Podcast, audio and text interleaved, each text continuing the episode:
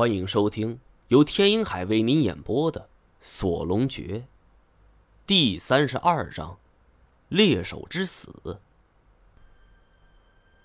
从尸体的温度判断，这个人死了并没多久。这身体虽然凉透了，但是并没变僵，而又因为这后脑勺被轰了个稀巴烂，是脑袋稀碎，分辨不出多大年龄。这动物的死尸我见得多了，人的尸体还是这么惨的，我是头一回见呢。再看他的穿戴，一身蓝灰色冲锋衣，这手里登山杖都还没放下。尸体旁边的登山包被打开了，我翻了一下，没有发现食物和水，这明显是被人拿走了。此外，还有一些必要的装备也都不见了。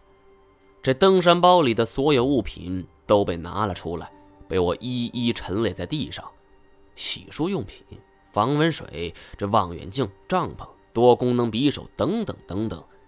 但是有一件特殊的事物引起了我的注意。这时候，单战也被乐瑶喊了回来，是气喘吁吁的往我这边这么赶。我知道这小子跑这么快。并非是关心事态发展，主要是怕我趁机跑了。我并没回头，却感到他跑到我身后了，正在呵哧呵哧的喘着粗气儿。在湿度如此大的山里进行剧烈奔跑，这体力消耗是毋庸置疑的。我没等问话，反而是主动说：“是被枪杀的，看样子刚才那声枪响就是这个小子。”这这是谁呀？单战的语调已经不是喘气儿了，而是发抖。明显他也没见过如此骇人的尸体。我哪知道啊？从他的穿着打扮来看，像是一个普通驴友。我怕他们听不懂，又补充一句：“呃，就旅行者。”不过我话锋一转：“你们看这个。”我从尸体前站了起来。将一个纯钢的戒指隔空抛给单战，单战双手接住，是好奇的摆弄着。见他眉头紧锁的模样，肯定不知道这东西是什么。这旁边乐瑶也是一脸不解。这也难怪，莫说他们，便是这制作戒指里边的行家里手、专家大师，也不会明白这个东西到底意味着什么。但是我知道。这枚戒指属于我的同行，他不是一个人，而是一个家族，而这个家族就是巴蜀之地的冯家。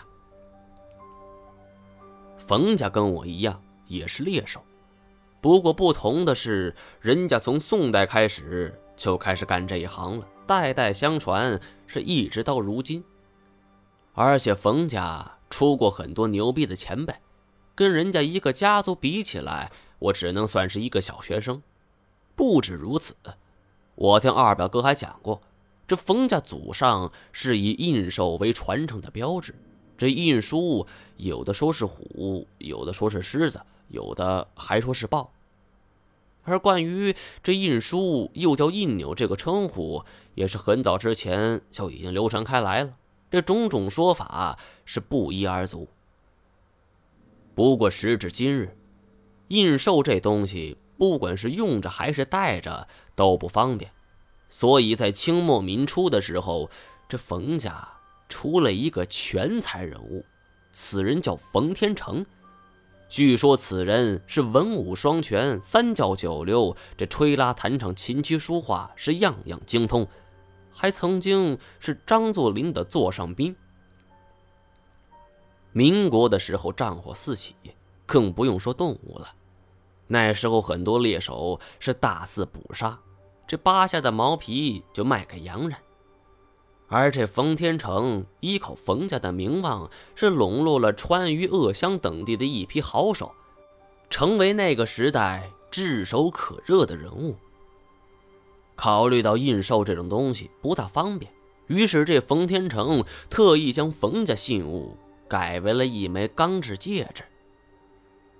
我从单战手里拿过这枚戒指，只见这枚戒指是通体白亮，没有镶嵌任何的宝石装饰，只是在它应该镶嵌宝石的位置上有一个字体凸起。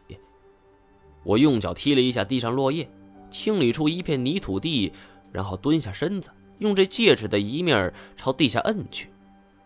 再次拿起戒指的时候，这地面上赫然出现了一个不大清晰的印痕。虽然不甚清楚，但是仔细看不难看出，这个字是一个烈字。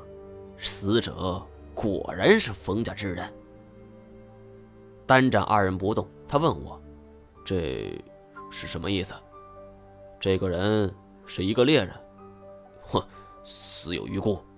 单战说了一句：“这个我知道，这山烟寨之人对于猎人这一行是恨之入骨。”我并没说什么。